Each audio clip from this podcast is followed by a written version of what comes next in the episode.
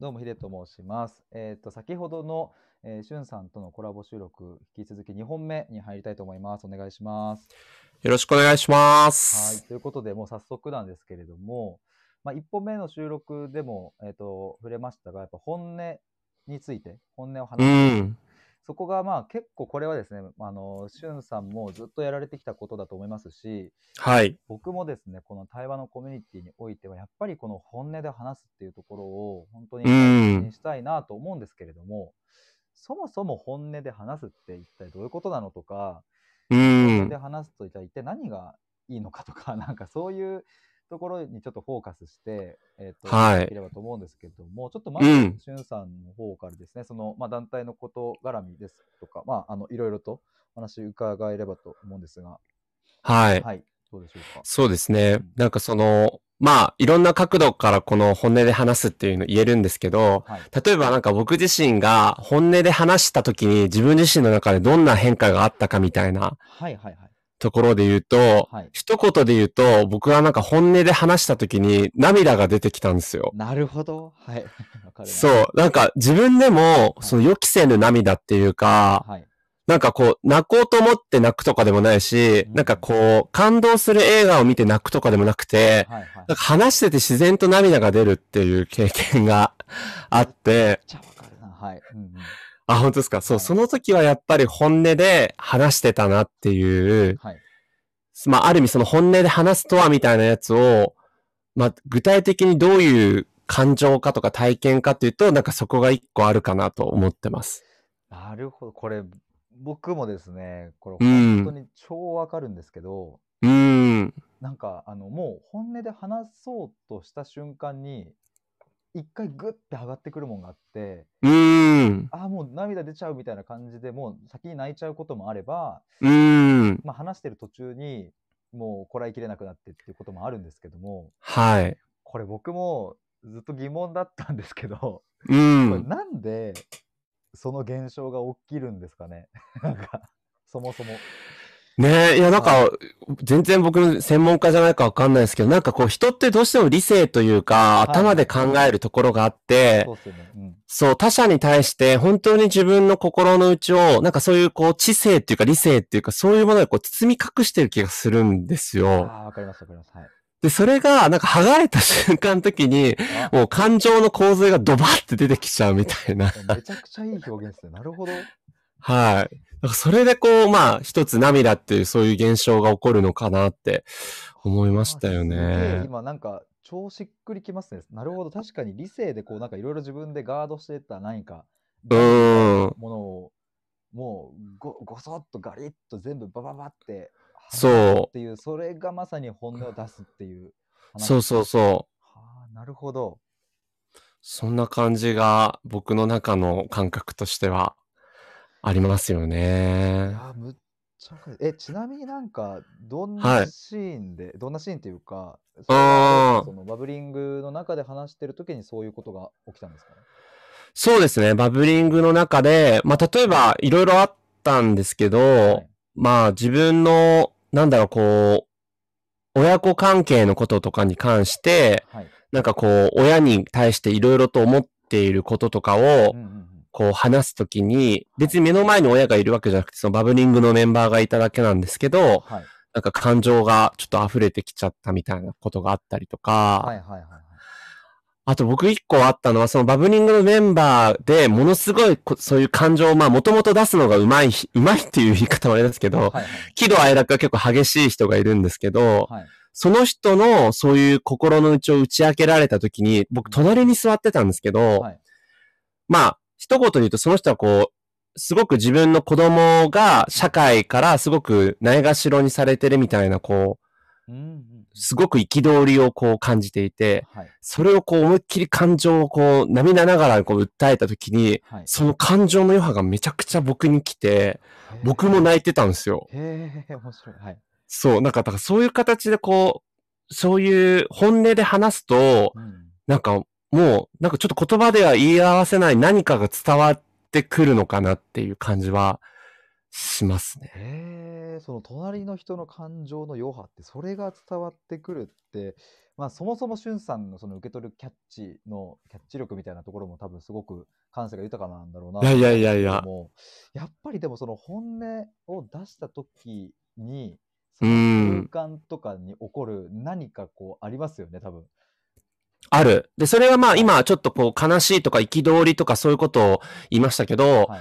なんだろう、こう、あったかい、あったかくなるような瞬間もすごく多々あって、はいはいはい。まあそれこそ僕自身が、まあそのカミングアウトをしたりとか受けたりとかっていう経験をするときに、うんすごくその場がうん温かい形になって、うんよりこうすごくその人と深くつながれるような感覚になるみたいなこともあるなと思ってるんですよね。いやー、だからもう目には見えないけれども、うんそれこそ人間がもう本来持っているような何かそういう大きなパワーとかエネルギーというか、なんかそれがその空間でこうぐわっと包み込まれて、なんか心が、うーん、なんか豊かになるというか。そうそうそうそうそう。んんんんそう、だからなんか、はいね、僕自身なんかそういう本音で話してほしいなって人に対して思うし、自分自身もそうでありたいって思ってるんですけど、はい。なんかこう、ヒデさんにちょっと聞きたいのは、いはいなんかこう、本音で人にこう話してもらうためには、はい。何が必要だと思いますか？いや、それ僕も全く同じ今、あのことを聞こうかなと思ってたんですけど。やっぱでもそこのテーマに行きますよね。僕も本当に今同じことを想像していたんですけども、はい。これはそうですね、本音で話すためにはっていうので言うと、うん。そうだな、これ、何なんだろうな。でも、これ僕が思う、ちょっとこう、結論からとか言えないくて申し訳ないんですけども、全然。バラバラって言っちゃうと、あの、もちろん、その人同士がどれだけ長い期間、う一緒に過ごしんてきたかっていう関係性、関係値も大事だとは思うんですけれども、でも僕はなんか、初めて会った人にでも本音を出すことができた経験があるので、うんなん。かあんまりそこではない何か別のところが大事なんだろうなっていうのを今ぼんやりと思ってるんですけれども、うんうんうん。なんかそれって、えっ、と、言葉とかでは表現できないその人の持ってる佇まいや、うん。えーそそれこそその人自身も、うん、と過去に例えば何か何かに絶望した経験があったり何かにこう思い悩んでもうもう無理だ俺の人生ってなった経験があったりそこから這い上がった経験があったりとか、うん。人を構成する、うん、と今までの経験が、えっと、今この瞬間に、えっと、雰囲気やなんかこう佇まいとして出ていてそれが相手に伝わった時に安心感となり、えっと、本音を話してもいいんだこの人にはっていうふうに思えるのかなっていうふうなのが今僕の中での思っていることですね。いや、もうさすがすぎる。いや、別に僕もカミングアウトはい。研究家でも何でもないからあれなんですけど、はい。まあね、まがいなりにもそういう活動に参画してて思ってきたのは、はい。やっぱ本音で話される人って、はいもう器だなって思ったんですよね。はいはいはい。そうっすよね。やっぱうんうん。はい。うん。もう本当今ヒデさんがそれをもっと細かく言ってくれた通り、い。や本当その人の佇まいとか、はい。なんかその傾聴力とか、もうそういうのすべてひっくるめて、はい。なんかその人の持つ器の大きさみたいなものがすべてをもなんか物語ると思ってて。ですよね。そうですね。ん。だから、なんだろうな、僕、まあ、数年前の僕だったら、多分ですけど、本音を出すためには、まず自分から本音を出さないと相手は、すいません、今ちょっと不具合で途切れちゃったんですけれども、しゅんさん聞こえますか？大丈夫ですか？はい、大丈夫です。はい。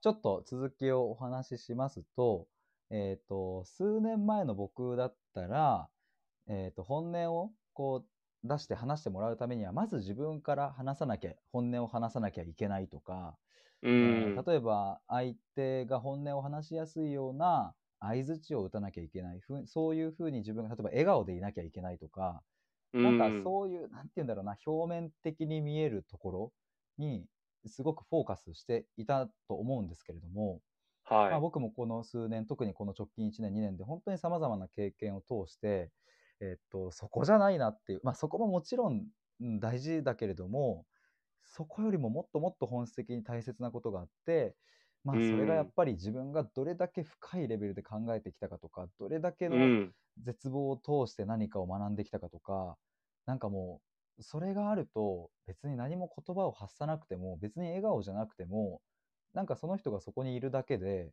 あ、なんかちょっとこの人に本音出してみようかなっていうふうに思えるだろうなっていうのは思いますね。いや、もう本当おっしゃる通りで、なんか、うん。過去にそういう人何人か会ったことあるんですけど、はいはいはい。もう本当そんな感じでした。別にすごくニコニコしてるとかじゃなくて、はい。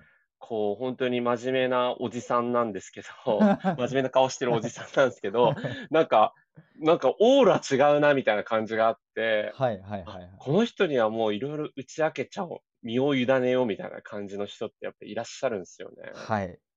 オーラのその違いってやっぱり経験が作るのかなとも思うんですけれども、うなんん。かそそのお会いしたおじさまはなんかどどんな、まあそれもこれもなんか言語化するのができないからこそのオーラだとは思うんですけれども、なんかまあ、であ、あも、えて言葉にするなら、はい。やっぱりこう考えてる、その、うか思考のレイヤーが、はい。結構本当もう魂をどうこうするみたいなはいレイヤーのはいはいはい。なる人で、ほどなるほど。はい。なんかもう目線がちょっと一般の方とちゃいますよね、みたいなるな、ほど。はい。うん。やつだったんで、なんかあれ、はい。もしかして天神、天上界から来ましたみたいな はい。レベル感だったんですよね。そう、え、そういう方とはちなみになんか、なんかざっくりどんなテーマのお話をされたんですか？あ、でもそれはね、本当はい。に自分のはい。天職、その、はい。あの、天から授けられた仕事、天職を見つけるワークショップみたいなものをやられてる方で、はいはいはいはい。そこのこう講師の方だったんですけど、はい。そこで出会って、まあその自分自身の人生とかを洗いざらいこう今まで振り返ってみて、そはい。の中からこうキーワードを見つけてきて、はいはい。自分に本当に合った仕事って何だろうみたいなことを考えるワークショップだったんですけど、へえ、なるほど。そういうのを主催されたりもしてるはいし、はいはい。まあ本もいくつか書かれてるような方なので、はい。やっぱ紡ぎ出される、発せられる言葉とか、その言葉のその言い方の、なんていうんですか、あの優しさとかうん。がもうふんだんに盛り込まれてて、はいはいはい。いやーなんか僕も20年後ぐらいにこうなれたらいいなとかってすごい思った人でるした。だからそういう方ってなんかこの言葉の出どころが、うなんかやっぱ次ん。元が違うというか、すごく、まあ深いっていう表現だけでいいのかわかんないですけども、奥の方からこう出てくる感じがあるんで、なんか、まあ、だからその天職っていうそのテーマからもなんかた魂という話に行きうん。着いたりとかするんだろうなってやっぱ思うんですけども、そうですうん。ね。それはすごい、なんかすごい経験というか、やっぱそういう方たちを見ると、今、しゅんさんもおっしゃいましたけど、やっぱり僕も何年後かには、なんかそういう風になってたいなとかって、うすごく思いますん。ね。うん。なんか、で、実際なんか、その人もこう、まず本の中うん。で、はい。こう、愛とか、はい。あの、まあ、た、ま魂とか、まあ、そういう言葉いろいろこう使ってるんですけど、こう、ヒデさんもすごくこう、スタイフの中で愛っていうことに関して考えたりとかしてるじゃないですか。はいはいはい。だからなんか、日頃からそういうところまで思考が行き着く人だから、はい。なんか日頃から結構いろんな人から相談を受けたりとか、はいはいはい。なんかすごくいろんなこう、身の上話をされたりとかって、される人なのかなと思ったんですけど、その辺あ、どうなんですか？いや、でも本当にそうですね。あの、そういう風な相談を受けることは結構、振り返ると大学生ぐらいからはかなりやっぱり多くて、うーで、ん。本当に、まあ、それこそカミングアウトっていう、う、うんん。話にもつながってくると思うんですけれども、あの、本当に生きる死ぬっていうところに関わってくるような、うすん。ごくセンシティブな話とか、結構、うん、一般的に衝撃的だよねって言われるような話とかも、うん。結構何件も、その大学生の時に、例えば後輩から相談を受けたりとか、うあとはん。就活のコミュニティみたいなのがあったので、そういうところでこう相談というか、まあ、自己分析を一緒にしようみたいな話をしてたら、気づいたらそういうこう命の話とかになっていたりとか、う結ん。構そういう、うん、センシティブで深い話はしてきましたね。ああ。やっぱり、はい。なんか、してそうですもん。されてそう。それぐらいの度量がやっぱ、ヒデさん、なんか弱い20代半ばにしても、はいそんな感じありそうですもんねマジ。っすか？ちょっと嬉しくてもうニヤつきが止まんないっすよ。マジっすか？嬉しいな。はい。そうそう。でもなんかその、僕ある時思ったのは、はい結構そういう本音に触れるって、うん。ちょっと怖いなって思ったこともあったんですよ。わかります。なんかわりますえ、抱えきれないみたいはい、な、もう自分一人じゃ受け止めきれないかも、どうしようみたいな、はいはいはい。なんかそういう時もうん。自分の中でこう、あったんじゃないかなと思ってるんですけど、はい。その辺ってヒデさんどうですか？そうですね、今そ、この話を聞いて、ファッとやっぱり思い出すのは、大学、まだ大学生の頃は、うーん。いわゆるカミングアウトをされた時に、こう、平然を装っているんですけど、うーん。結構鳥肌がぶわって立ったりとか、うーん。え、そんな、えぐ、えぐいな、それ、みたいなことをう心で。思いつつも、でも、表面は普通にしてるみたいな、はいはいなんかそんなはい。こともあったので、なんかきっと当時の大学生だから、まあ5年前、さ4年前ぐらいの僕だと。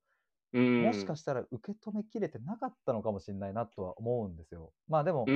話していく中で、まあその対話を通してなので、向こうも話してくれたっていうのはあるんですけれども、なんだろう、受け止めきれなかったというか、今だったら違う受け止め方をするなとかっていうふうに思うんで、うーん。だからなんか、うん、と僕も、うん、と受け止めきれなかったらどうしようって本音が出されたら怖いみたいなものは過去はやっぱりあったんですけれどもうん。今はなんかちょっとそこは飛び越えたような感覚がありますね怖さとかはなくなってきたかなっていうふうには思いますね。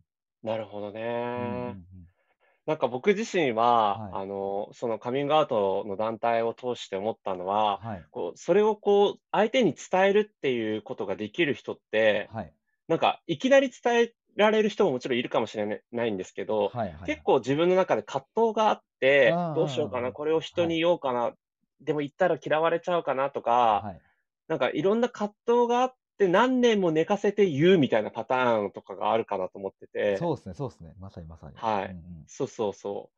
で、その、まあ、僕自身もまあ別に今日の趣旨じゃないから言わないんですけど、そうそういうのがあったんですけど、はいはいなんか、で、それを言ったときに相手にすぐに理解してもらおうとか、うん受け止めてもらおうとかってあんま思わなくて、はいはいはいはいなるほど。なんかどっちかっていうと、相手も相手でそれを受け取ったら、うんなんかそれをこう消化するのに時間かかるだろう。それがむしろ当然だろうとかって思ったんですよ。はいはいはいはいなるほど。なんかもうこっちが何年ももう15年寝かせてます。はい熟成ですみたいな感じの ドーンってやって、はいはい、じゃあ15秒で理解してとか噛み砕いてみたいのもおこがましいなと思って、確かに確かに。うんそう、だからなんか逆に受け止める側は受け止める側で、うんなんか時間が必要なこともあるよねっていうことを、その本音を言う側も結構思っとかなきゃいけないんじゃないかなと思ったんですよね。なるほど、その視点はね、いや、本当にそうですね、おっしゃる通りだなって思いますね。うん。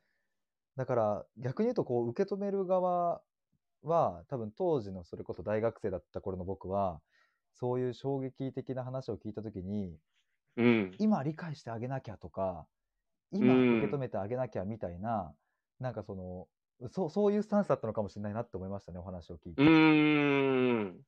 だってその人のそれこそ15年の苦しみをたったその数分のカフェでの会話で全部うん。理解しようなんて、もはやそっちの方がおこがましいことだったんだなとかと今だったらそういうふうに思うし。ああ、はなるそうなんですよね。うんうんうん。そうそうそう。だから、うん。本当僕自身もなんか、はい。いろんな人の聞いてきてるから、うはい。ん、わかるよ、わかる、みたいな、なんかそんなことをこう、おこがましく言うもんじゃないなと思って、そうもそううんそう、よくなんかうん、自分の団体、バブリング内でも語られてるんですけど、なんか、受け入れると受け止めるって違うよねって話をしてて、面白いですね。はいはいはい、うんうん、なんか受け入れるっていうのは、まあ本当ともすれば自分の中でこう消化して、はい。その何もかもを許容するみたいな話かと思うんですけど、はい。そうじゃなくて受け止めるっていうのはただ単に本当にこうボールを目の前のグローブにパッとキャッチしただけで、はあなるほど。はいそれに関して自分の中で別に賛成なのか反対なのかっていう、なんかそういう感情的なものは一切混じってない。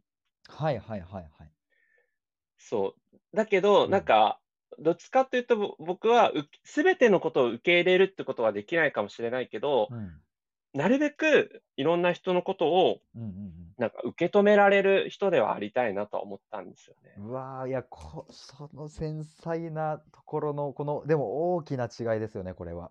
そうそうそう、大きな違い。うん大きな違いですね。うーん。なるほど、受け止める、受け入れる、このあたりのお話もちょっともっと聞いていきたいんですが、時間的には今20分そうですねあたりを。。ちょうどはい20分ぐらいなんで、はい区切りがいいかも。はい。そうですね。ちょっとこの、まあ、対話云々とか、この本音とか、それこそ最後の受け入れる、受け止めるっていうところのお話は、またちょっと別の機会に、再度コラボ収録とか何かでお話できればいいなというふうに思います。すごく興味深いところありがとうございました。いいえ。はい。じゃあ、ちょっと最後3本目に移りまして、えーとはいちょっとお互いのコミュニティへの、まあ、例えば参加方法だったりとか、ちょっうんとそういった、あのところについて最後お話しできればと思いますので、2本目ありがとうございました。あありがとうございましたはーい。